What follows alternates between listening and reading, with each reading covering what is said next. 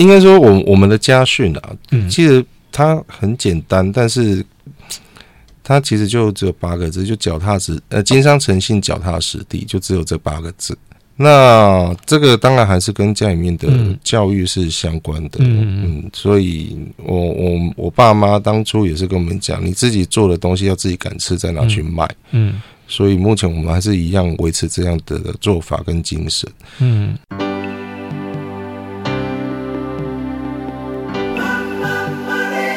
欢迎收听《南方生活》。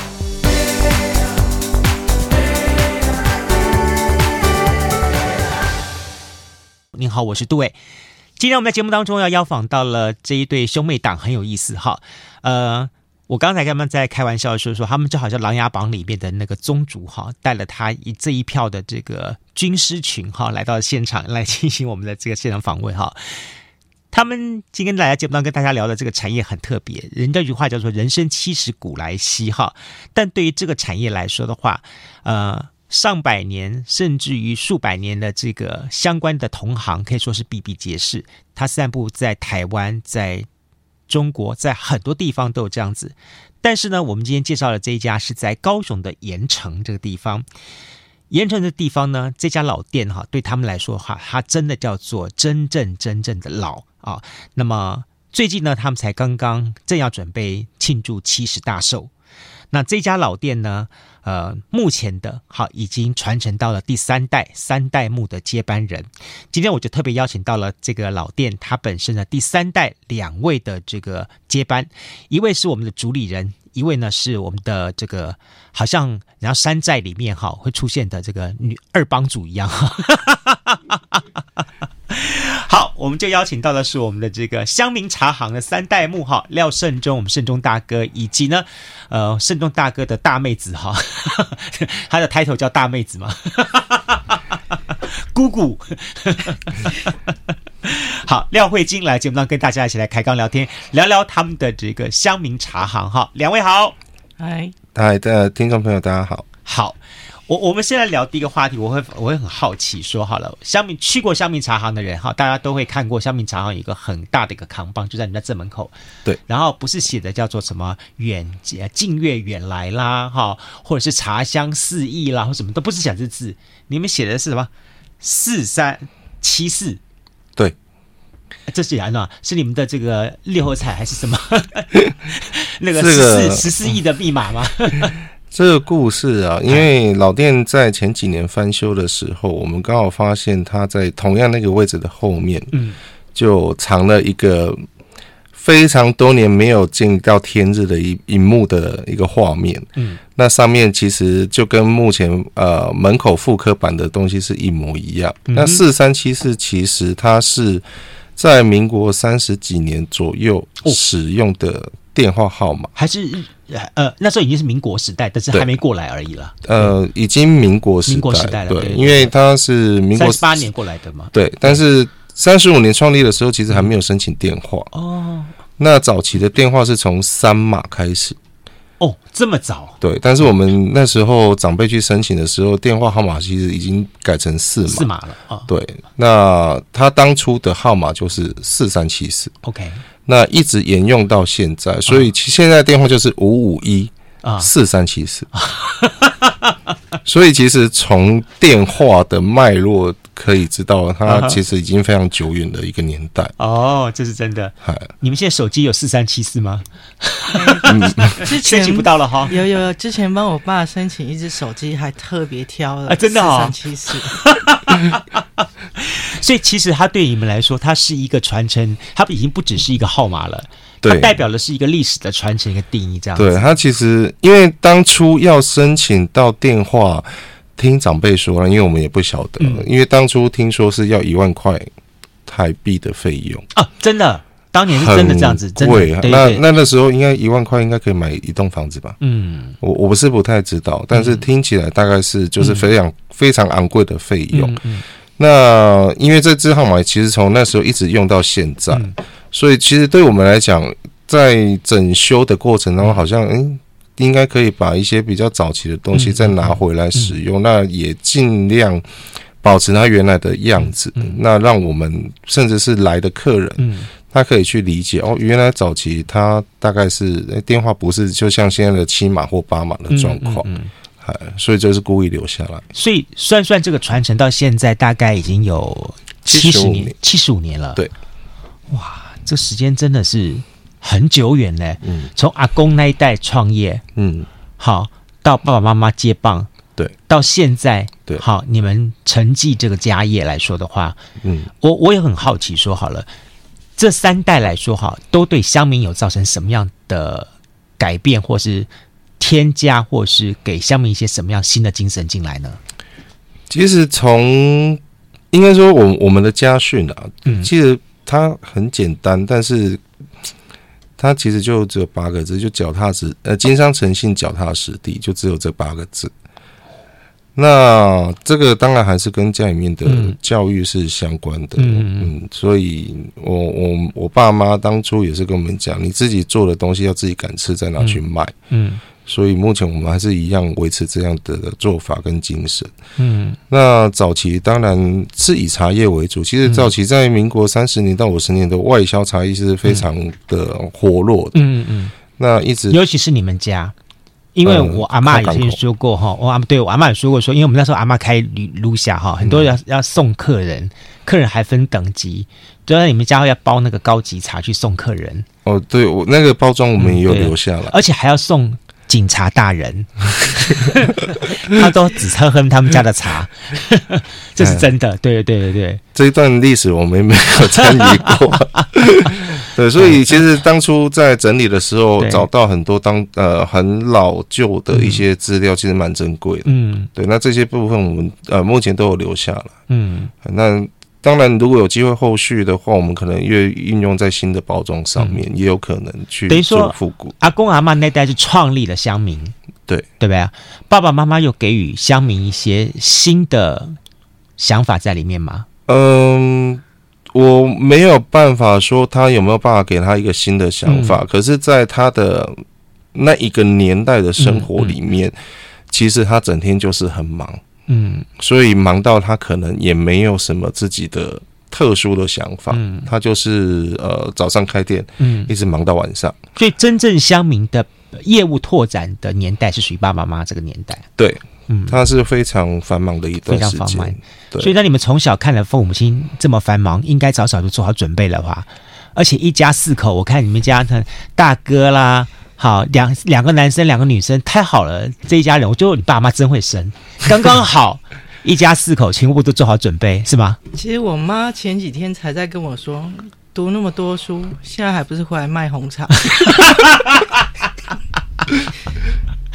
你要跟你妈讲说说，开玩笑，我卖的是什么？我卖的是贝纳颂，是这个左岸的咖啡等级的红茶啊。其实我们呃，应该说我们四个小孩从来没有想说要承接这个事业，都没有，从来没有。OK，哎、欸，因为看他从早忙到晚，怕都 怕都怕死，所以他们三个都去念硕士啊。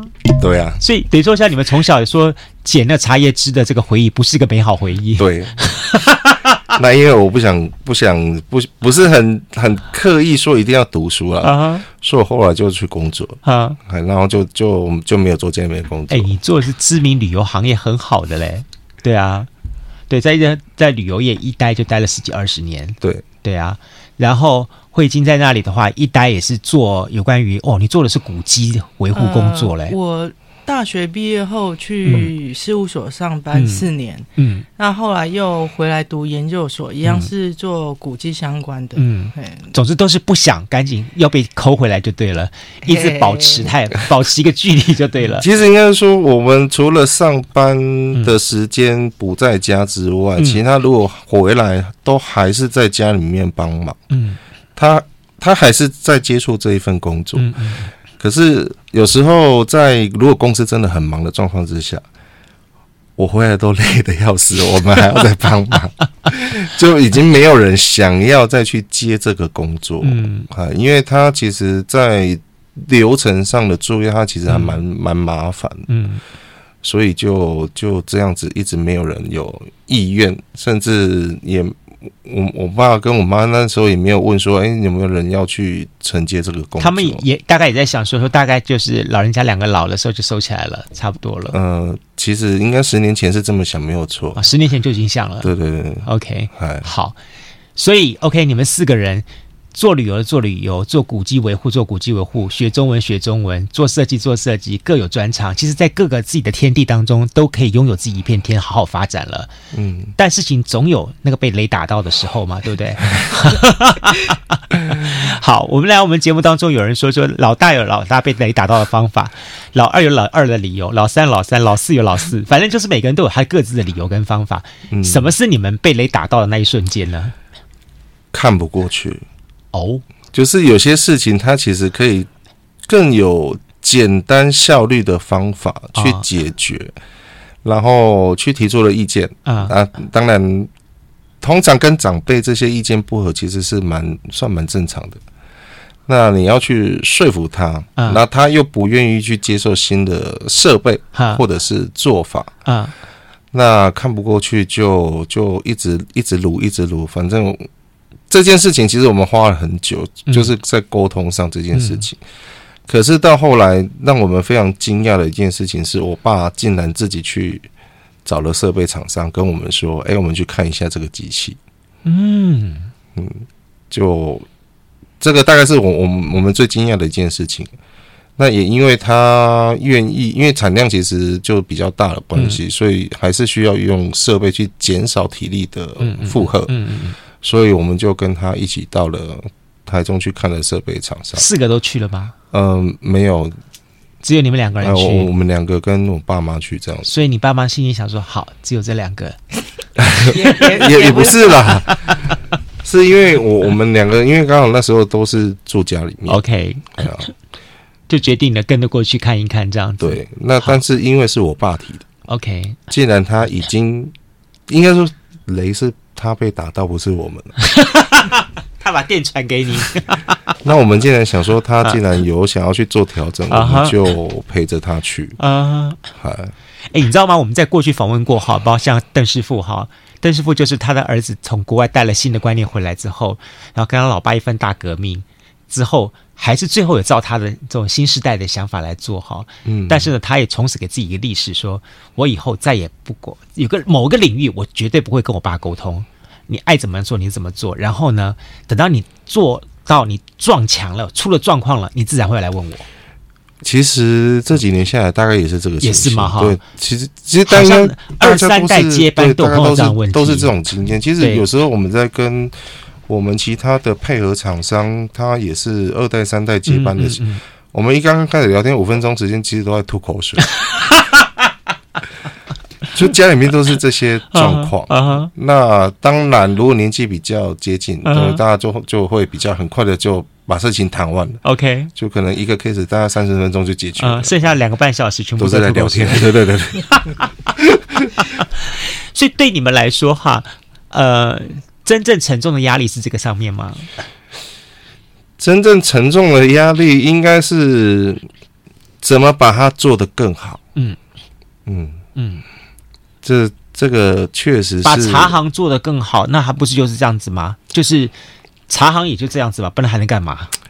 因为我们为了去接触外面新的，嗯、因为现在这在外面开店的呃拓展新的门市的部分，嗯、所以其实我们做了一些新的产品。嗯。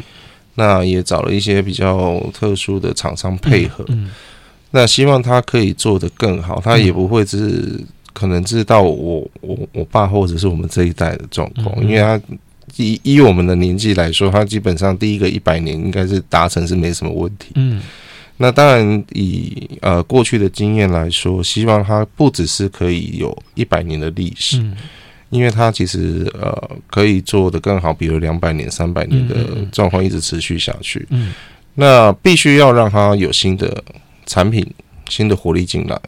所以其实我们在后期在找厂商的时候，它包含一些讨论上，就会以比较年轻化的产品跟包装去做规划。嗯，啊，因为老店其实老的东西其实很多了。嗯。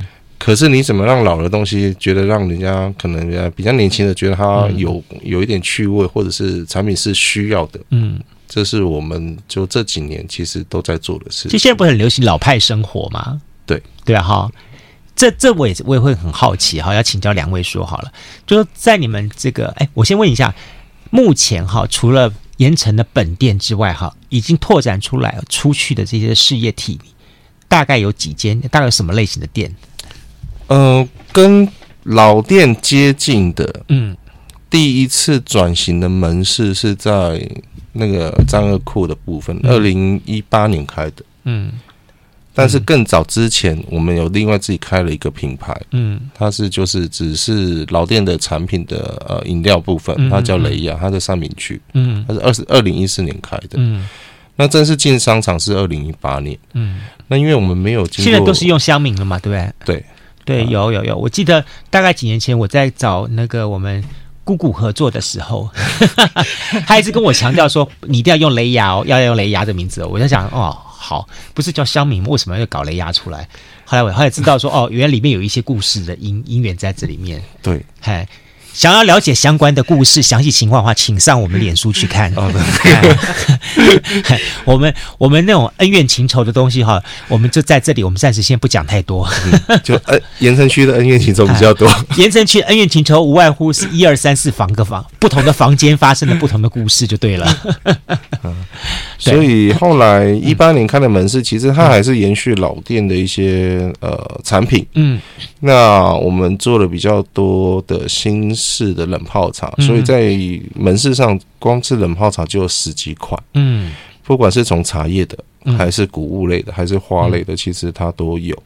那这是再加上呃新的产品，就以大概一三年左右是开始做双麒麟。嗯，那因为茶行本身，所以其实我们一开始说全部的双麒麟都是以茶为主。嗯，那做双麒麟当然。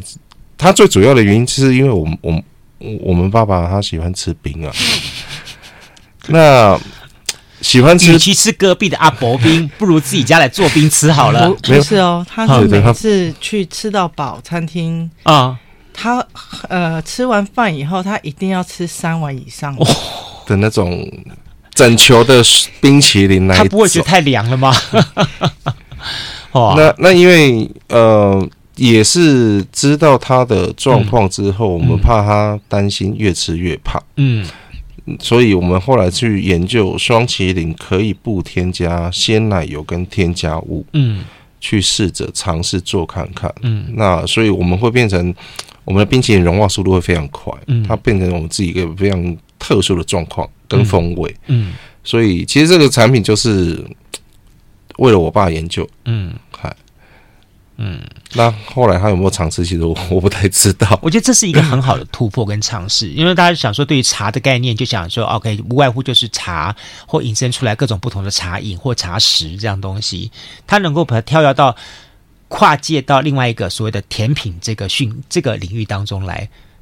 我我我一直觉得说说这是一个很好的尝试，而且说了说老实话，台南的全伟家不就是靠着这个东西打到日本去了？对对。所以，我们现在林口店的冰卖的比茶饮还好。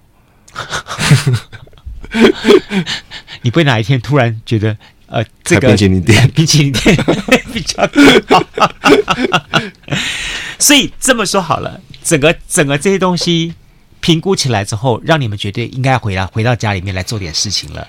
那是几几年前的事情啊？嗯，应该是说我们花了十年，嗯。七年到十年，跟长辈的沟通，嗯，就说服他去做转型，嗯，那当然中间遇到了一些非常大的困难，我觉得这是正常的，嗯，可是就你也知道，因为我我我我那个工作就是我可能出国两个礼拜、三个礼拜，嗯，我出国之前我提完了这个东西，嗯，那不欢而散之后，我三个礼拜不用看到他，嗯。然后回来之后，我又看，可能在国外看到一些新的东西的时候，我回来就稍微聊一下，嗯，那又可能讲的不是很高兴，我又出去了，又，又不欢而散，对对对对，我又出去了半个月，然后再回来，啊、反正我就是因为时间会不不常在家。啊哈，那变成可能争执完之后那段时间不在啊，过了就算了，嗯嗯，所以就其实前后大概花很长一段时间。你知道吗，我之前我有个朋友哈，他跟他老爸说哈。我跟你讲，你现在不让我变动，你将来挂了之后，我还是会变动。所以你不如 你还在的时候看着怎么变。这也是一种方式。我觉得其实跟老人家沟通哈，它是一门学问。对，可是我到最后一次，嗯，其实我也很生气。那还回来接？没有，我就说，不然你自己做就好了啊。因为你讲，嗯，很难去沟通去做调整，嗯嗯嗯。那不然你自己做，我们就不要不要去做。那可有时间我们就回，我们就在家不就帮忙？嗯嗯嗯。那没时间我也没办法。嗯嗯。其实他不欢而散，照样都是我，因为我在家，你留在家里。对。那后来后来就是陆续沟通很久之后，嗯，也没什么效果，因为那时候呃，爸爸比较听爷爷的话，嗯。他其实爷爷那时候还在，还在，还在。哎、嗯，就呃，爸爸比较听话，然后他自己也不太敢去做变动，嗯、因为他那时候，嗯、呃，茶叶这个方面，他其实生意不是那么好，嗯，等于说他的资金也不是很充足。所以当我们提出要做什么新的东西的时候，他第一个想到就是他没有钱，嗯，哎，那后来就是变成说。我们出去开雷亚有很大的一个部分，也是因为在老店他不同意变动，嗯，嗯，所以我们会先去开一个新的品牌，把我们想要做的，嗯、先从新的品牌先做个 sample 就对对，对嗯。但是这个东西做做成功之后，回头就让这个阿公、爷爷跟爸爸都看到了，是吧？嗯，这家店不算成功哦。你们还你们定义这还不算成功？对，因为第一次开店失败是正常的。嗯，可是但我们当初开店的想法，嗯，开店怎么可能会失败？嗯，卖的不就是凉水生意吗？对，我们刚刚也不讲吗？凉水生意是最好赚的啦。对啊，怎么可能会失败？是啊，而且又是自己家出去住的。对啊，嗯，结果当然中间发生的非常多。嗯，第一次开店会遇到的问题。比方说，呃，水质的问题，水还有问题哦。对，水质不同区域水质其实味道就不太一样。都不都是自来水公司供应的吗？呃，管线老旧程度不一样，OK，新旧程度不一样，它其实会造成很多泡出来那个味道是就跟就跟原本味道就是不一样。哇。那有时候其实还有包含你的量体啊，我们每一次泡的那个量体，比如说你可能泡二十公升，跟泡一次泡六十公升，啊，那个水量、热水量不一样的时候，泡出来的茶味也会不一样。所以这些其实我们当初在家里面碰到的问题，因为它是固定量啊，结果去到外面有可能会不固定量的状况之下，它会产生不同的味道出现，那品质会有落差。OK。所以，呃，开了店之后才发现，哦，原来是从早上到晚上都有问题，包含包含所有的班要怎么排啊？因为不会排班啊，在家是哎、欸，客人要买你去弄一下，所以连排班都要学。那呃，还有人的问题也是很大。呃、你这句话让我想起来，有人说一句话，叫做“好创意也要有好管理”。对，真的就说好，大家都抱着说，因为我我喜欢我我喜欢什么，我有兴趣什么东西，所以我就朝这方面去做创意、创意、创业。创业了之后呢，刚开始会觉得说，哎，大家都喜欢买我的蛋糕，突然我生意很爆啊，很好，大家忙翻天了。嗯，可是呢。瞬间没有，包括很长的时间，突然就往下栽了。对，大家开始搞不懂为什么，为什么你们家东西开始不是以前的味道了？嗯，然后为什么你们家每个人，我在你们脸上看到都是那愁眉苦脸的？因为，我我觉得先从味道讲好了，因为味道确实每一个人在制作上，他如果有一些，他虽然会遵照流程、分量。但是当你的心情不太稳定的时候，嗯、其实产品出来的味道会有一点落差。嗯、这对于我们来讲，我们自己感受得到。嗯，那像以现在目前的门市，在外面的客人，他有时候可能会遇到问题就，就诶，为什么跟老店的味道不太一样？嗯、他会去跟我爸妈，或者是回到老店去稍微对对去去稍微念一下，说，诶，为什么某些东西？你但因为客人大部分都会记得。味道比较差的那一点，嗯，可是当你茶泡好的时候，嗯，并没有收到任何的鼓励。所以你们家，你们家下次客人上门的时候，你要先问他，请问你是信什么教的？佛教、道教、基督教、天主教还是伊斯兰教？先问完之后，我们就先念念一卷那个经文，创造好的磁场，再开始泡那个茶。呃，所以所以在制作产品的过程当中，呃，情绪稳定其实是一个非常重要的关键。OK，那这个品质它大概会维持比较没有问题的。嗯，那这也是。自己出去开店之后才发现，哦，原来这件事情它也很重要。嗯，哈，哦，发觉小小一个，不要看小小一个茶泡出来那一杯茶，原来有这么多学问在里面。然后你们是经过惨痛教训的，从茶的本体，然后到管理的规章，到它所应该带加的相关的附加服务方面这样东西。对，我甚至我我还知道一点说，说你们家的茶有个很大的特点，就是你们每一个人都很喜欢跟人家说故事。其实应该这么说，就客人会问很多问题啊，嗯、那这个的问题背后，嗯，他需要有一个比较专业的讯息跟跟理论的基础来支撑我们的说明。嗯嗯、那比如说像呃。红茶的部分，嗯，因为红茶其实是我我们家最常遇到问题，就是当天泡的红茶其实是很不好喝的，嗯，那它一定要放到隔天，哈，放放在冰箱，当天放的红茶泡出来是不好喝的，不好喝。哦，这样子啊，新鲜做好的红茶其实也不好喝，它是有经过一个酝酿期就对了，它其实还是需要经过它自己物质上的转化。哦，它会比较顺口，OK。那有时候像，因为因为后不起，我们还是回到行政院农委会的茶改厂去受专业的训练的课程。其实这些问题在当初我们在家里面工作都有跟呃长辈询问，嗯，而为什么他会产生这样的状况？为什么当天会不好喝？嗯，那当然答案就是我已经做了这么久了，几十年来我都是这样子，嗯，所以他就是这样子。他他们也没有办法讲出一个所以然来，对，我们不会怪他啊，因为他可能没有在那个时代，因为网络不发达，对，那上课其实对他们来讲也没什么事情。他不可能跟你讲说是这这是因为什么叫做物质不灭定律啦，或是什么叫做机转定律啦，什么东西，他不会讲这个东西，他只知道对，对他没有办法回答这个部分，所以变成我们要自己去找答案。啊。那自己要找答案的原因是因为客人会问你。所以就会回到比较学术的理论基础上去找这些讯息出来。那我们也发现，因为客人来店里面很喜欢问问题啊，就就就就以这个部分来说，在专业知识的部分，它就是必须要加强。等等的，老大，这样子我觉得这样我会很大的 bug 在里面产生。人家开店不是要拼的是周转率吗？对，对啊。我我一我要我要在一个小时之内最好能够泡出三十杯五十杯，我才能拼周转啊！你们家这一个来问问问，后面 还有十个人，你够了没有？你问完了没有啊？这也是造成我们当初脸很臭的问题，因为客人要问问题，我们不可能不回答。嗯嗯嗯。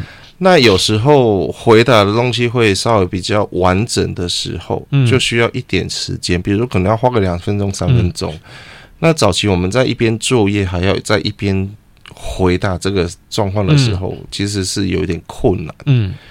那再加上，如果客人点的产品比较多，嗯，因为我们没有，那是那是没有用什么 POS 机的状况，嗯，我们必须要你可能点十杯、二十杯饮料是完全不一样的状况之下，我还要记二十杯饮料你点了什么，嗯，然后我还要再回答你问题，然后一边手还要在做，所以其实那个时候不是只有面对客人询问问题的压力，而是你看到后面客人在等，嗯，那我们又要赶快把东西弄一弄，其实是他有很多问题在现场的问题。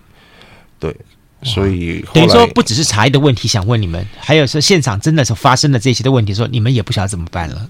对，或者是他想要买茶叶，嗯，但是他又不知道买什么茶叶去送礼，嗯，那通常其实在我我们的习惯是，我们会希望了解说，哎，你送礼的对象，嗯，他可能大概是喝哪一类型的茶，嗯。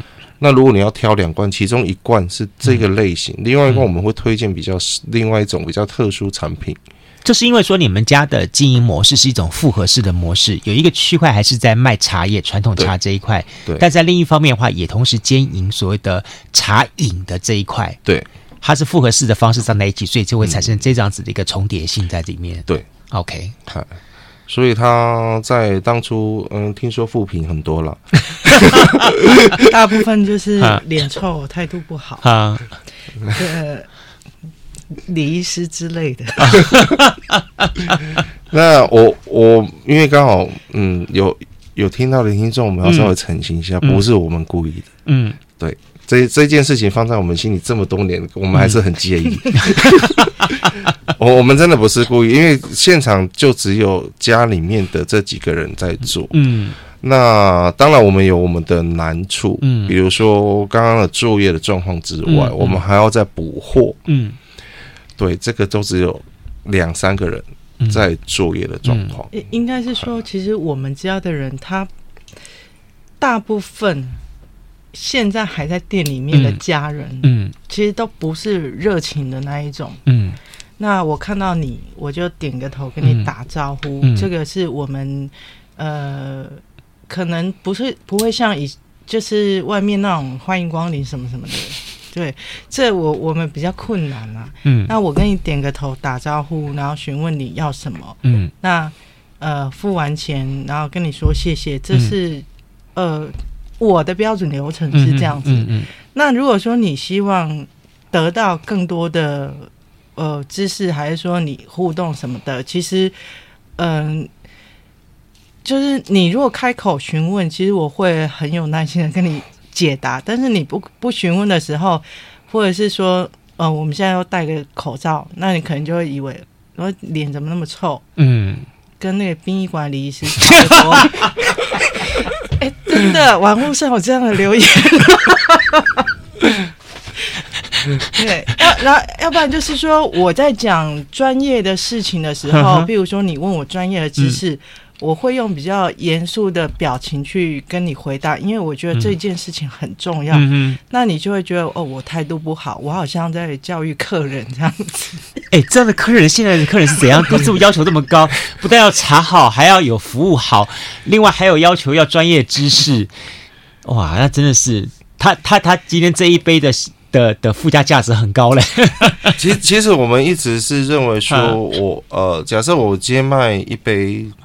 不管它是三十块的饮品，嗯，嗯，还是说它是真的比较特殊茶款，嗯，可能要到一百块、一百五十块以上的饮品，嗯嗯，我们都希望给客人，它不是只有茶的本身三十块或一百五十块，嗯嗯，我们在所有内部的时候，其实都希望让客人得到的东西，它是超过远远三十一块、一块三十五块以上这种价值，即便你只是多一点点。也无所谓，嗯、但是我们都希望给客人是这个部分。嗯，那这个就还是得要说，有些问题是客人可能他不太理解，他需要询问的时候，我们去做比较详细的说明。嗯，所以其实，在以呃老店出发的第一个门市，嗯、呃站库的门市来说，其实它还是延续老店的作业方法跟产品项。嗯嗯那在一九年，主营的星光三月那呃地下彩虹市集那边，我们也开了另外一个门市。嗯、好，就那个那个也还是依照原本的作业模式这个方法。可是我们后来去到北部之后，其实会发现，嗯、呃，有些路确实要绕了一个弯之后呢，嗯、才会发现哦，原来还可以做这么多。不一样的事情，就你发现了，原来他还可以再做这些事情，对，他还可以再做更多的事情。好，那当开始一一，其实应该是说，我们不是只有赋予这个茶行，它只是卖茶叶或者是茶饮这件事情。我相信它可以做更多不同的多元化。其实这在我们内部规划里面，它它可能未来还会开一些餐馆之类的，甚至是有可能是特色的民宿也有可能出现。嗯，那有时候呃。比如说，呃，某些大学的学生，他们对老店的研究，他会来我们店里面采访，嗯，可能会问到我们接下来的计划，嗯，其实我有跟他说，香茗茶行可能哪一天在高铁站卖的便当，你也不要觉得太意外。哎，我觉得可以，哎，真的，以前很早以前，大概距离现在二十二十二十五年前，在那个。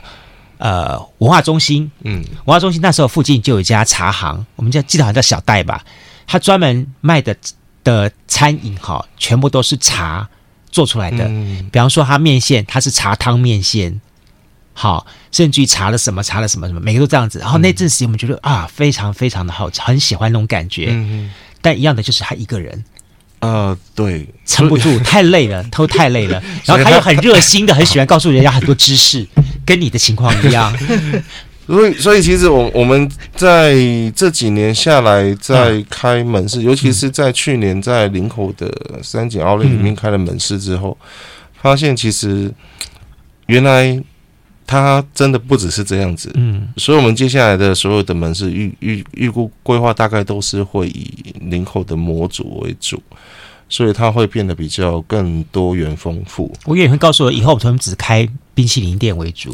因为呢，冰淇淋店你就等下拿着马上就要吃，就不会多多嘴巴在跟我问东西，拼命这次吃完了也就该走了。但是其其实应该是说，它维持原本的核心的文化跟价值，它还是要要要存在。有了，对对对对。所以我我们在店里面呃有有座位的门市的时候，其实还是有供应台湾的特殊的精品茶。嗯，那它的种类以目前来说，它其实还还算蛮多，有二十几种以上。上的产品，嗯，所以其实，在专业知识上，它就必须要去更加的健全，嗯，因为对对茶种的部分、冲泡方法，嗯，它就必须要更多加的了解。所以，我们现在要求店长在接这种比较呃大型的门市或者是特殊的门市的时候，嗯，他必须要去受训跟考到执照。你这样会，我让我觉得很好奇。一方面，我想问问看你们两位，嗯，你们当初从接触到现在能够，老实说也算是一面的这个高人了啦。哈。对这方面的操作来说的话，然后你们这期间经历过什么样的一个训练，或者是自己对自己的要求？然后呢，这段期间你又是怎么样子去规划你的每天的生活，让他们这个生活当中能够兼顾到这么多方方面面的事情？这等于说像是一个叫做什么成功的养成功者的养成计划。呃，其实我们开始对于知识这一件事情来讲，嗯、就是二零一四年要开雷亚这一件事情，嗯、他开始，我哥开始去找了很多资料，嗯，来帮我们上课，嗯，那后来他自己也去茶改场上课，然后他也叫我去，嗯，那我上的是初级班，不用考试的那一种，嗯、嘿。那我自己本身会比较喜欢看书，嗯，所以如果有看到茶叶相关的翻一翻，我觉得可以可以买的。我们我们两个其实都买了很多书在看，嗯，然后包括你的呃舌头的味蕾，嗯，跟鼻子的嗅觉怎么去影响记忆这一件事情，嗯，嗯。就是你要去看很多不同的东西，然后去记下来，然后再看你的产品是不是在，譬如说闻的香味上面，嗯，你怎么让客人走过去的时候闻到这个东西，然后到他的脑子里面产生记忆，嗯，那下一次他如果闻到这个产品，就会勾起他在哪里遇到这个东西。嗯，嗯，嗯，其实这些都是。呃，你要不断的去充实你自己的知识库，嗯，对，然后再把它运用到你的产品项里面去的。嗯，听起来很容易，但是你的时间，你们怎么怎么怎么来分配的啊？嗯，如果是，比方说你每天早上从起床到晚上睡觉，你的时间怎么分配？我我就觉我我有对这一点我很好奇，因为我觉得像你们应该说了做。做创业的人，他对时间的分配一定是很精准的，有一套自己的准则。像我们做媒体人就很，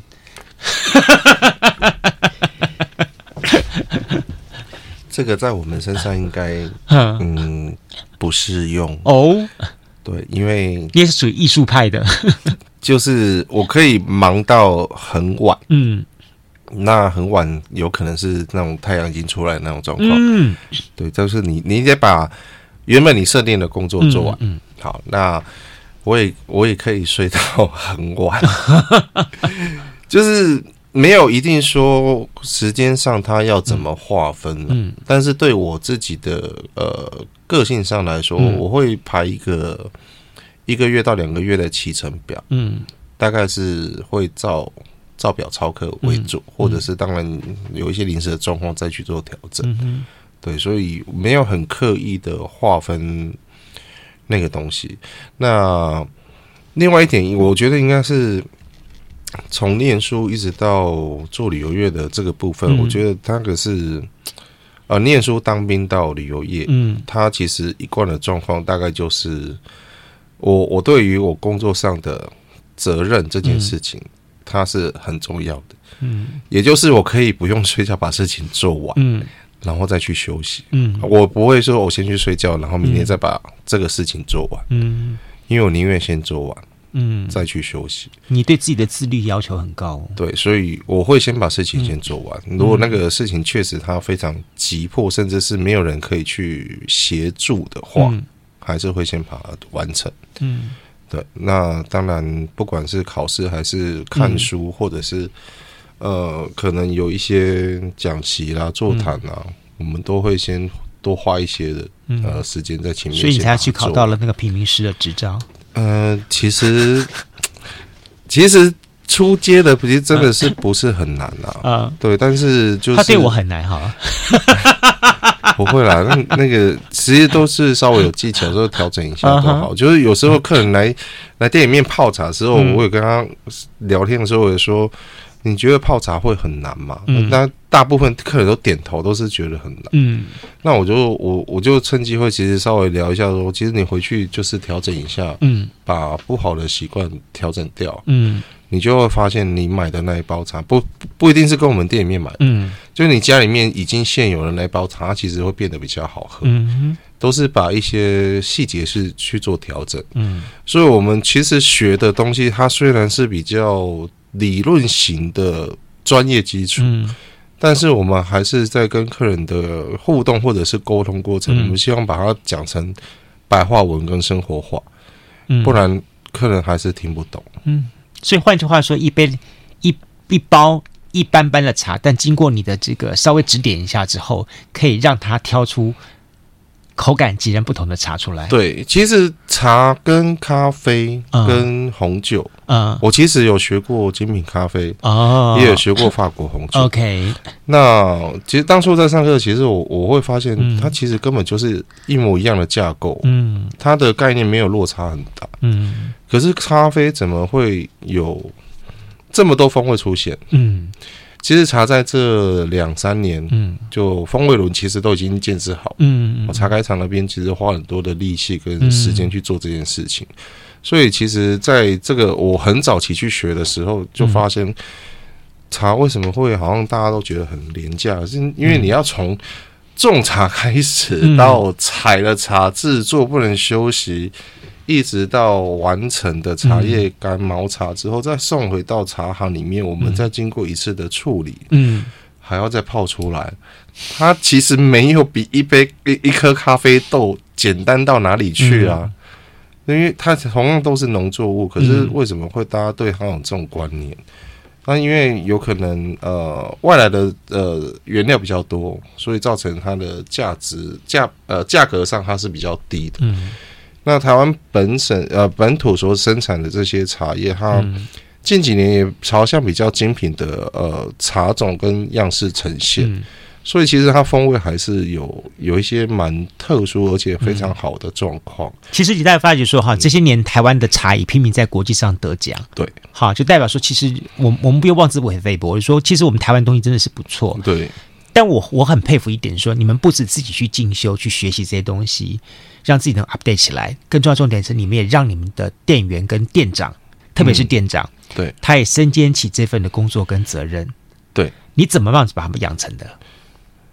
呃，怎么养成的？嗯，嗯，我觉得这个一部分还是得要靠店长自己有意愿去学习啊。所以当时在挑这个人要进来的时候，你就已经先观察这个人可不可以了。呃，我我们其实以目前的状况来说。嗯现在基本上会是从到职一年以上的员工开始进行比较有专业性尤其是考执照这个部分的的优先选派的能力。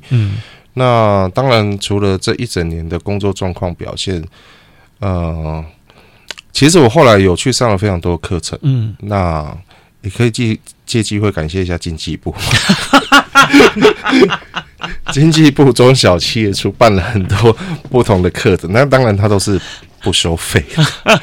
所以其实从进修的过程当中发现，嗯、呃，当老板有当老板的难处，嗯，当店长有店长应该做的事情会非常多，而且庞杂。嗯，我也是去听完课之后才知道，哦，原来店长没有这么简单。嗯，所以呃。听完课之后，当然我们内部就开始做了一些调整，跟我们想要可以经过培训之后，嗯，在新的门市聘呃任用的店长，那当然就会把这个条件加进来，嗯，就是如果你要升任店长，你就必须要考到执照，嗯，这是最基本的，给他们自己一些基本进修跟一本的一个考核，对，这是最基本的。啊、那当然，因为这个进修，这个这个学习费其实。不便宜啊，不便宜，所以还是要看这个人他有没有这个意愿呢、啊？没有，因为如果你考到执照，钱是公司付的。哦，这很好的福利耶！因为他其实蛮还蛮贵的。对啊，这很好的福利耶！所以我们还是希望，呃，因为接下来我们还是有其他的门市，先跟他签一个五年卖身契约，然后绝对不可以开在这个方圆百里之内。这很像我们媒体最多所谓的一个旋转门条例嘛？就是你离开这家的电台到另外一家去的时候，你不可以这样什么什么什么的，避免造成我的打击啊。可是如果要离职之后，他愿意是像我们这么啰嗦跟复杂的建构这个制度的话，嗯、我们其实是还蛮欢迎他去试看看。你有把握？你真的想做到这个程度来说的话，好。有没有那个心，跟有没有那个体力，跟那个坚持？因为他真的还超乎想象多的事情，嗯、真的。你光点来说哈，刚才我刚跟两位在聊的时候，他们跟我讲，他们刚第刚刚去战二库做茶的时候，一口气还倒了两个月哦。对啊，两个月的茶不能喝哦。对，它主要其实就场域新的关系啦，所以它会影响到水的品质跟味道。啊，那同样的原料拿从老店。配送过来泡的时候，因为因为其实我们，哎，我以我以为你都是在老店煮好直接拿过来而已，冰号拿过来这样。没有没有没有，我们我们现煮，各门市都是本来就是预设每一个门市都要自己泡茶哦。但是那两个月，因为真的茶不能用的时候，我们是从老店配送的。嗯，就是你要等到所有水质都稳定了，你才可以实实际在现场作业。哦，因因为这个状况是。他他不是我们呃，战二库的门是不是我们第一次开店，他是第二次。嗯，嗯第一次就是雷亚在三明区开店，他其实当初也是发生这个问题。嗯，只是说他是因为是住家的一楼，嗯，所以他是比较稳定，他不用调那么久。嗯，但是战二库它是历史建筑，所以经过重新整修完之后，嗯，我们没有人想到它是这么。麻烦的一件事情，就是在我我们对水的要求上这件事情。那当然这也不是商场的问题，对对，因为我相信他们可能也不太理解这个。要要，沈总沈总能够包含的啦。对对对，他应该不会扣我。那那当然，我我们就要想办法自己去解决。哦，对，所以哦，原来它会产生这个对我们的影响。所以其实，在我们后面的不同商场的案子的时候，嗯。我们都会特别留意，而且保留时间去解决现场这个水的问题。OK，好，所以对这个产制成品，他们的一个好的或是优劣的这个把关，是由谁来做呢？嗯、呃，应该这么说哈，每个门市在开的时候，我都会在现场。你有影分身哦？今天台湾到根本那么多家，我，我们没有开一次开那么多家，啊、我们基本上以我们这种。那种瓜牛开店的速度来说，大概一年、一年、一年半开一家已经算很很紧绷了。所以开店的时间我大概都会在现场，至少会持续两个月到三个月。OK。那当然，我妹她如果有时间，她就上来去一样是喝一下现场人员泡出来的状况。嗯。那第一个当然是自己先去测试。嗯。同样的原料，不同的水，在不同的环境之下，它该怎么泡？嗯。那当然，所有的东西我们都要另外做记录。嗯，那第二点是，刚好提过，呃，要升任店长的人，他需要有专业的执照，嗯，跟跟他的呃敏锐度，嗯，所以要呃，不管是新的店长还是其他店的店长，嗯，我们一样会找过来，嗯，然后去确认一下现场这种状况要去做怎么样的调整，嗯，所以大家其实会去一起一起去调整这件事情。所以这个乡民茶行的你们的产品的定标是由你。来定这个味觉的标，呃，应该是说大家共同去决定，在这个场地上，它这样子做出来的产品上的味道，它有没有跟其他地方落差太大？OK，但是它还是会有些许的不太一样的状况。嗯，那以我们呃，我们去年其实暑假在松烟，嗯，松那个园区里面，我们设了一个短期的。像快闪店一样，对对对，两个多月的时间。其实第一天 怕我带进长进进去的时候，嗯、我说你明天把茶倒掉。那里的水质有这么差吗？没有。可是它超乎我们预期的一件事情，就是、哦、那个小房子里面是有冷气的啊。哦、然后我把泡好的茶。因为那个热水器在外面，对，我把泡好的茶整桶挪到里面来。OK，因为夏天嗯很热，对，所以我们到里面吹冷气，对，茶也吹冷气。哦，完了，它就不好喝了。对，就这样子而已。所以后来就在那个遮雨棚那边，就另外另外弄的那个棚子，所有的茶一律都是在户外泡，嗯，它才不会降温降的太快，导致那个茶没有味道。就是只有这个细节而已，然后我们就弄了整个晚上。哇，这是你的坚持吧？没有，因为客人喝得出来。真的吗？我们不想老店再去收到哎，你某某店那个 抱怨。对，我们最常就是哎，你们那个什么店，那个什么什么茶没有味道，跟这里都不一样。嗯，这很常被。你想加什么味道？加咸的还是加甜的？我我不想再收到那种抱怨的讯息，跟跟是跟我的电话被我妈扣。但是像我们我们的员工啊，如果说你一开始嘴巴不是很利的那一种，嗯、你如果经过三个月或者是半年，其实你会觉得你的味觉，嗯，它进步很多，嗯，因为像我们会提供呃员工，就是你如果说你在我这里工作。那你也是可以，除了视察之外，我们会希望说你喝店里面的产品，嗯、除了说你去记住那个味道的时候，比如说你现在很冷的时候喝是什么味道，嗯、那稍微退冰之后是什么味道，嗯、然后完全不冰它又是什么味道，嗯、你必须去记住，然后在跟客人解说的时候，你也会比较用你自己的体验去跟客人诠释你所。接收到的味觉是什么？嗯、所以经过半年下来，他们的舌头其实都是已经算很灵敏的。嗯，那再加上你长期吃没有添加物的东西，你后来如果譬如说我们再去吃那种有经过调味的或者是香料的那种冰淇淋，嗯、你就很容易知道哦，这个就是香料的味道。嗯，嗯，那现在几乎每一个员工都是有这种。品评的功能哦，这很厉害，这很不不得了的事情哎！我觉得能够把它当成是一个公司 SOP，然后让每个员工都具有这样子一个能力的话，对啊，那真的是一个很长时间的训练。因为一开始其实还是要强制了，就是到班的时候要先把店里面已经先泡好的茶试过一轮，先确认目前你喝到的状况。是什么样的情形？嗯，那他如果有问题，是不是要报废？嗯，那如果没有问题，你在值班的时候，嗯、尤其是在柜台去跟客人做销售，嗯，你怎么去说明你目前喝到的这支茶的味道？可是你怎么样子告诉员工你，你你你必须要勇敢的倒掉那一桶的红的茶呢？如果碰到这样情况，怎么勇敢的倒掉吗？对，就是如果那桶茶说老实话，它可能它的成本其实也就不便宜的，嗯。但是呢，你这个员工你喝起来，你自己正在评估。老实好说，他可能觉得可能不如他所期待的那个那品质的话，其实我我们嗯，我们店的报废程序超级简单的嘞啊，真的就倒掉，就是两个人只要决定这桶是有问题的，你就是倒掉的时候拍照上传就过了。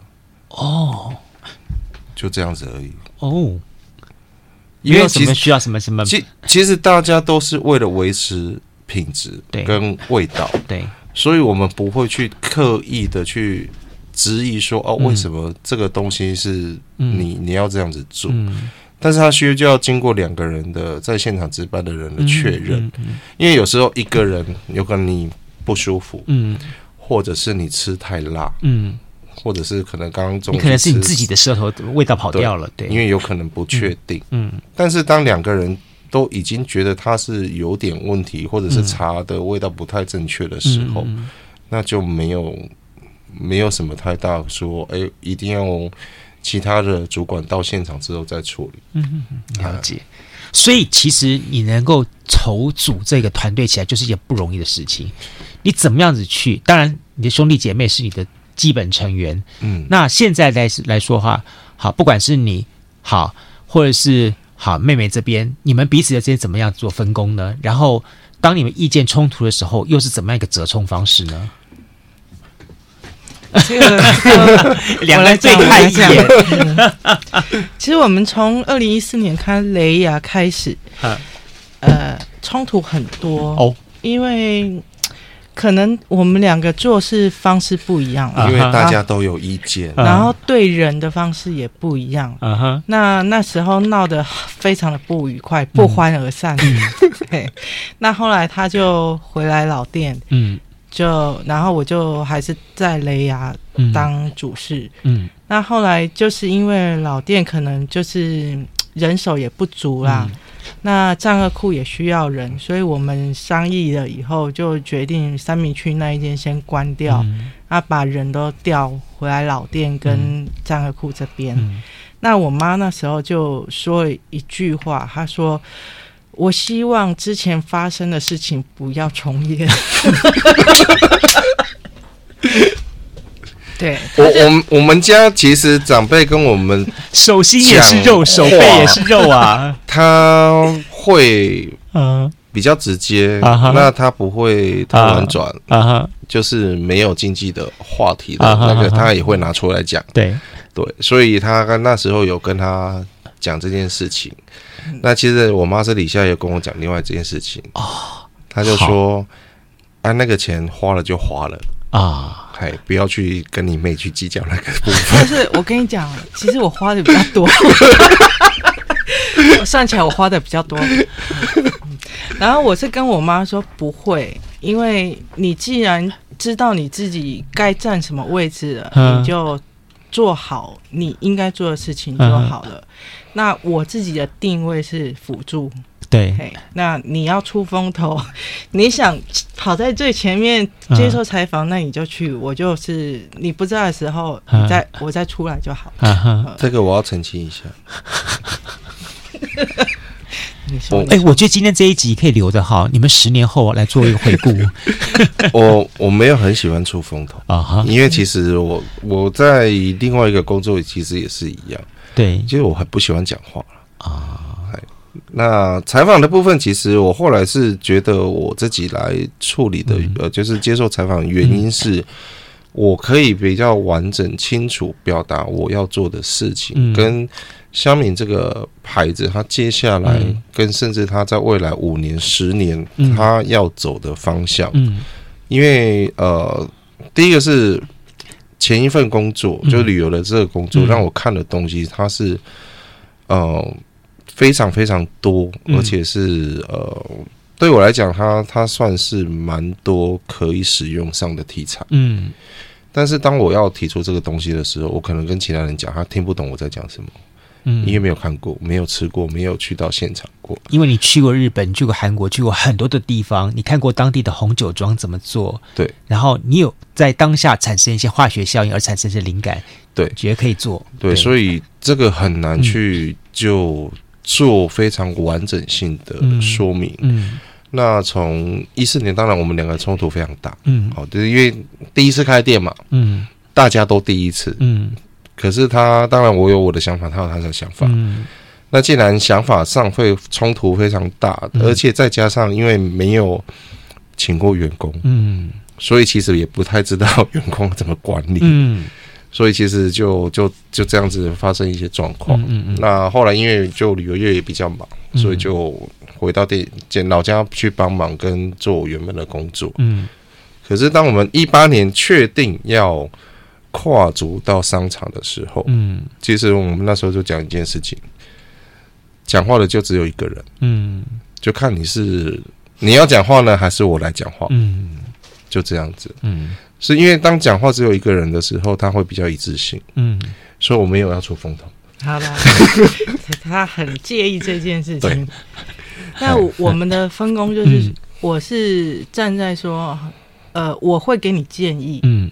我如果觉得你的想法有问题，或者是我觉得有疑虑，我认为执行上可能会有问题的地方，嗯，我告诉你，那最后你决定怎么样就怎么样。嗯，现在我们的共识应该是这样子。嗯嗯、对，那因为我们呃一八年开了之后，就请了一个有经验的店长，嗯，林店长他来协助店里面的事情，嗯，所以那边的运作上比较没有太大的状况。因为包含呃排班啊，所有的状况，因为这事实上我们还是不熟，嗯，所以目那个部分就由他们去做 OK 处理，嗯，那到呃二零年月就到北部开店，嗯，所以南部呃旧的店长我们带上去用，嗯，然后南部又来新的一个高店长，嗯，开始在训练了，呃没，因为他在其他的工作上他比较。有不同的经验，嗯，所以其实他进来之后弥补了我们原本欠缺的那一个区块，嗯嗯，所以其实，在以去年底开始到、嗯、到现在，其实礼拜一我们才开完内部会议，嗯，就是我们现在大概每个月会开一次自己的主管会议，嗯，那所有的不管的运作上，或者是呃接下来商场上跟店的发展，嗯。就基本上是四个人的共识，嗯，没有问题，我们就去执行。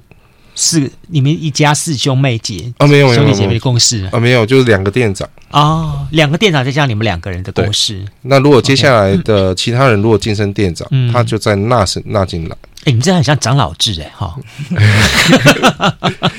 因因为每个门市的运作有他自己的问题点，嗯，要去帮忙解决，嗯。那他也许可能做了一段时间，他他会发现，哎，某些产品可能不不 OK，或者是其他店还有做新的产品出来的时候，嗯嗯、我们在其他门市能不能运用？嗯嗯嗯。所以其实现在的开会的呃共识大概就是大家都决定没有什么太大问题，就会去做。嗯，好。风险呢？我们想任何事情，不管是呃，只要做事情，就已经有产生风险的可能性，对不对？对。这个风险你们怎么去规避它？然后呢，呃，如果真的风险发生了，停损点怎么设定？然后由谁来喊那个当这个吹哨人？嗯，这个部分呢，嗯，呃，现在我们要进呃，就是说开门市的时候，嗯。当然，呃，经过不同的时间跟学习之后，嗯嗯、还有新的人员加进来，这个部分我们在初期，嗯，会算得更加的精细，嗯，会不会不比较不会像之前的状况一样，就是可能觉得看起来条件差不多，我们就会先去做，嗯，而是我们现在会有自己想要达到要做的电型的目标。嗯所以目前的评估上，我们都会比较仔细，嗯，然后也会精算到比较精确一点的状况。嗯、那当然，如果说呃很多的状况发生的时候，嗯，该停损的时候，嗯、大概就开会的时候就会提出来，嗯，那我们当然会自己试算一下它的赔偿的金额或者损失的金额大概多少，嗯。以及它如果不停止的时候，它接下来还要再亏损多少？嗯，去做个粗略的比较。嗯，那如果大家都觉得直接停损，那就是直接关掉。嗯嗯，对，所以这部分以目前来说会比较比较有呃可以商量跟讨论的对象了。嗯嗯，对啊，因为有时候你会自己现在当中就觉得，哎，还也还好。嗯。是不是？是。哎，不过我想也想来问两位，就说好有关于我们在讲说任何产品的最重要就是 marketing 的行销这一块。嗯，乡民他自己本身他就是一个老招牌，他自己本身也是个老产品，那衍生出来的这个竞争产品当中，它其实不是一个蓝海哦，它是一个红海。嗯，是一个你在市场上面只要提到奶茶，提到什么东西，一堆人在跟你抢市场。在这部分，你们怎么来打出自己的品牌出来呢？这是一个非常困难的问题，嗯、因为我也很在意这种事情，因为大大家都会都是奶茶一条街的比较。是啊，对这个呃，我我说实在话，其实呃，从去年开始、嗯、一直到我们昨天去看新的案子，嗯，其实接下来我们是要摆脱这件事情，嗯，香茗茶行它。现在以以目前的门市来说，就是除了盐城的老店之外，嗯、就账户账户的合约大概是到明年底就、嗯、就就到期了。嗯，那至于它会不会未来都会未来会不会只是于呃只有卖茶饮出现？嗯，答案是不会的。嗯，因为老的牌子它需要不断加新的东西进来，比如不断的在做进化。嗯。所以，我刚刚有提过，障碍护士是因为我们在外面第一个新开的门市，嗯、所以其实那时候我们经验确实是没有到很足，嗯，就觉得它这样产品基本上它就是持续的去运作就好了。嗯、那刚刚也提到我们呃到了北部，嗯，其实也有另外一个失败的案例，嗯，对，也是就在新店，嗯，嗯，那那也是做了一个停损。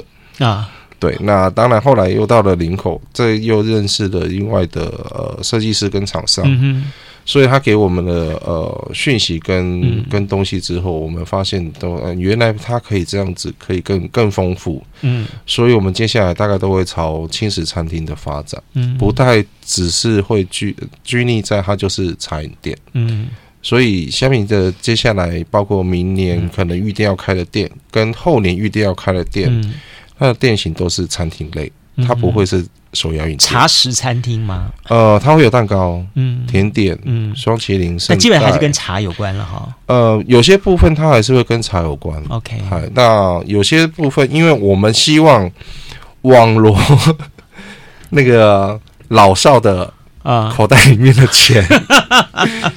所以其实我们冰淇淋在北部有做了高大鲜奶的口味，就只有用高大鲜奶而已。好，然后里面完全是不添加任何糖。OK，好，所以这是为了小朋友去做的。各位，你听到没有？高大鲜奶对于我们一般的民众来说，会点高大鲜奶什么东西？我告诉你，高大鲜奶在高雄的有名程度，对，真的，它是会让人我感动到掉眼泪的。嗯，为什么呢？它这一瓶。就是我们小时候的印象，就是早上他那种生鲜的，对对对，他送牛奶到你家去，温温的温温那种感觉，多少老高雄人的回忆，真的，对啊。所以，我们目前牛奶都还是鲜奶部分，都还是不管是在茶饮还是在北部做双麒麟的部分，都还是用他们家的产品。那当然，呃，除了这些之外，就呃，以最近来说，应该去年了，去年我们跟一个合作厂商。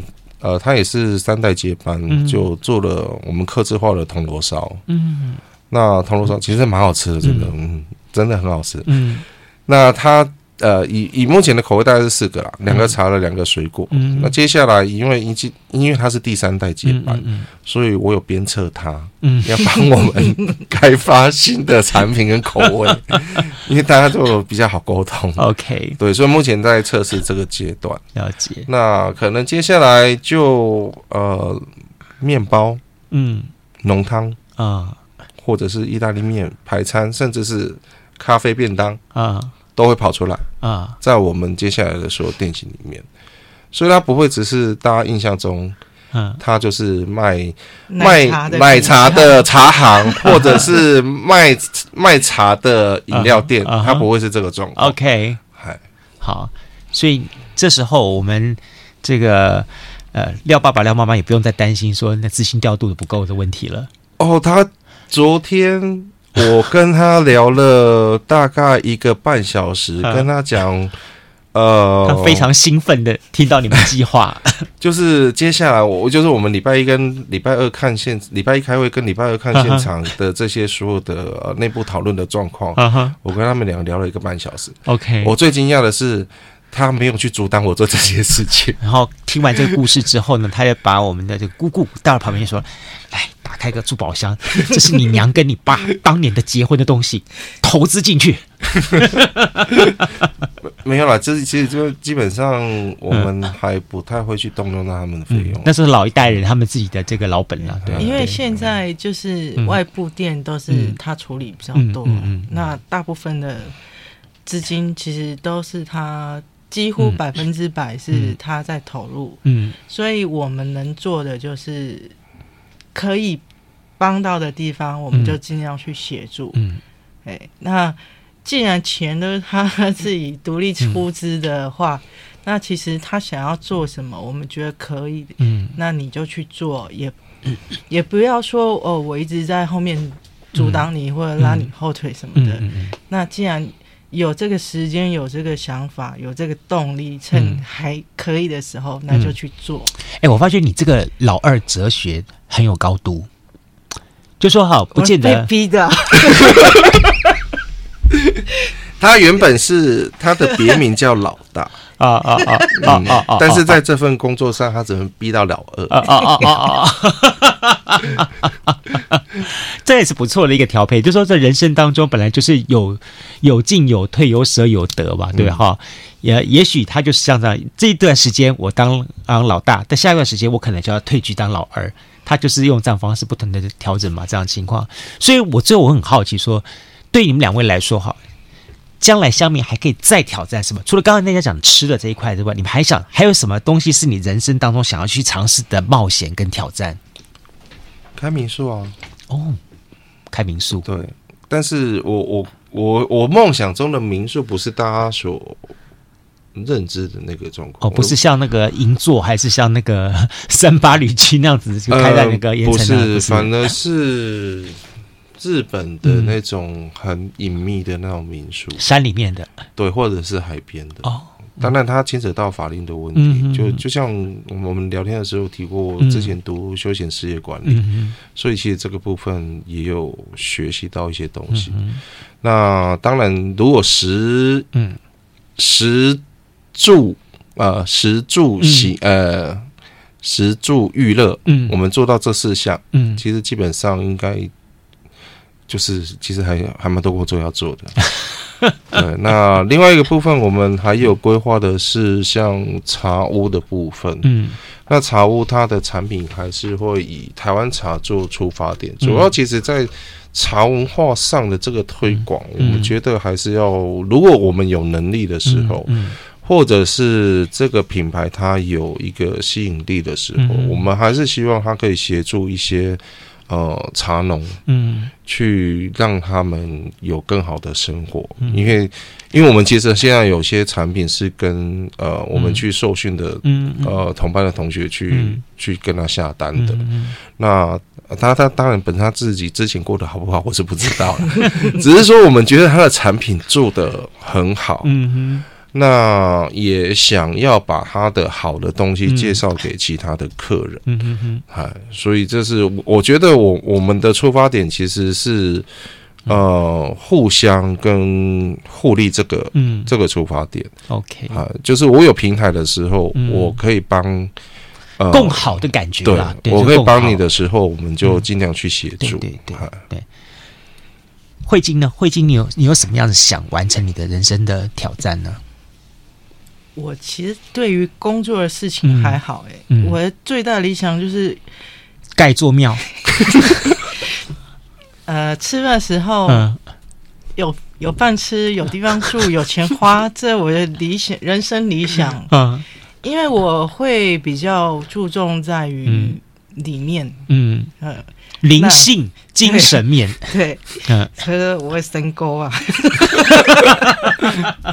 我我常看一些很奇怪的书，他们都知道。嗯，那既然他呃有这个能力去当领头的，嗯，那我就说好，那你就做，那我就跟在你屁股后面就好，你只要赏我一口饭吃。没有，我我妈 我妈这么说了，她说，呃，应应该是说她她。给我的给我们的一个观念就是，嗯，当你有肉吃的时候，嗯，你也不要忘记要把汤分给你的员工喝，嗯，对，这是他他给我们的那个，呃，你要带员工的状况，嗯，当然，因为草创阶级其实还蛮蛮辛苦的，嗯，这几年其实还是还算蛮辛苦的，嗯，然后他就也在跟我讲我妹的事情，嗯，然后说啊，如果你在吃。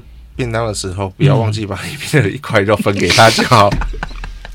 意思就是说，如果你以后有赚的比较多的时候，就是对，就不能只是你在赚，或者是不能你在吃。因为我对于这个产业，你说有多大抱负心，我觉得我是没有。嗯，但是我如果可以把它守好，我觉得就就差不多了。嗯，那既然。呃，我现在的角色就是辅助，那我就是把这个角色做好。嗯、我没有其他什么特别想要去，哦，好像要达到某一个位置，那个不是我的人生目标。嗯、所以在你们之间就不会发生什么冰店还是火腿店的故事，对不对？啊，不会，不会，不会，不会，不会。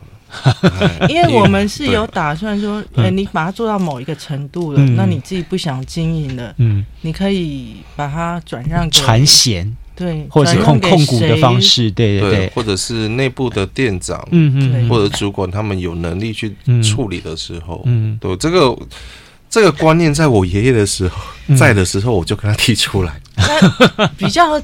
呃，主要是因为我们都没有结婚，嗯嗯，啊，没有小孩，所以不会有传承的这个问题。嗯、所以在我们这边是也不会有那个大嫂啦，还是什么之类的这种声音出现，啊、对不对？对，因为因为其实我的我的想法是哦，假设今天啊、呃，好了，就像我们我们这一代好了，嗯，如果不是我们自己有意愿想要进来协助跟、嗯、跟做的话，对。那他大概可能在我爸退休，应该两两年前吧，嗯、他下面就不会再不会再开了，他可能就是就是这个样子而已。嗯、所以其实，呃，做父母的，你不能期待你的小孩子要来接手你已经有一一小一小点成就的这个这个事业或者是工作。嗯。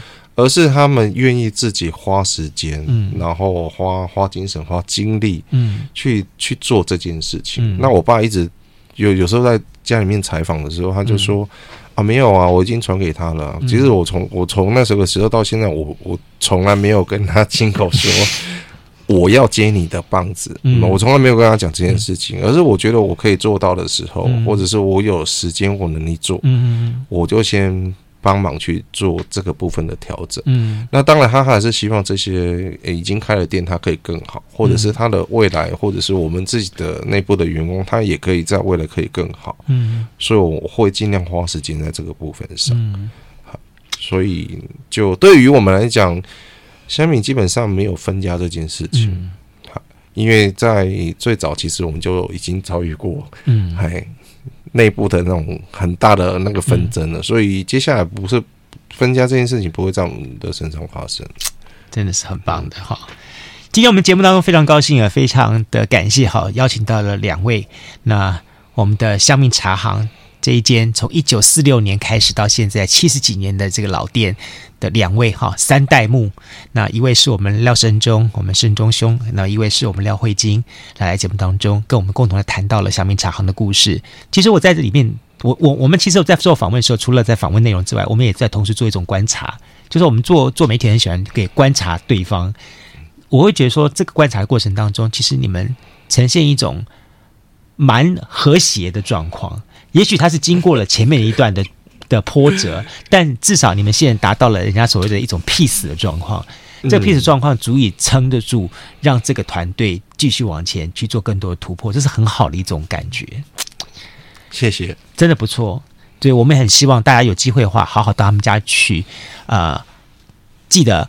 那个以后问问题不可以问超过三个问题，没有了 要要问要问问题，其实可以在那个泡茶的时候问，那个比较有时间聊天。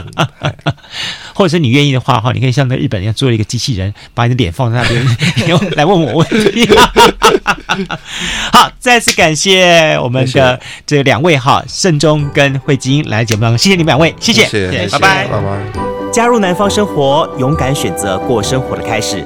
欢迎关注南方生活 Spotify，以及按赞留言分享脸书粉丝团。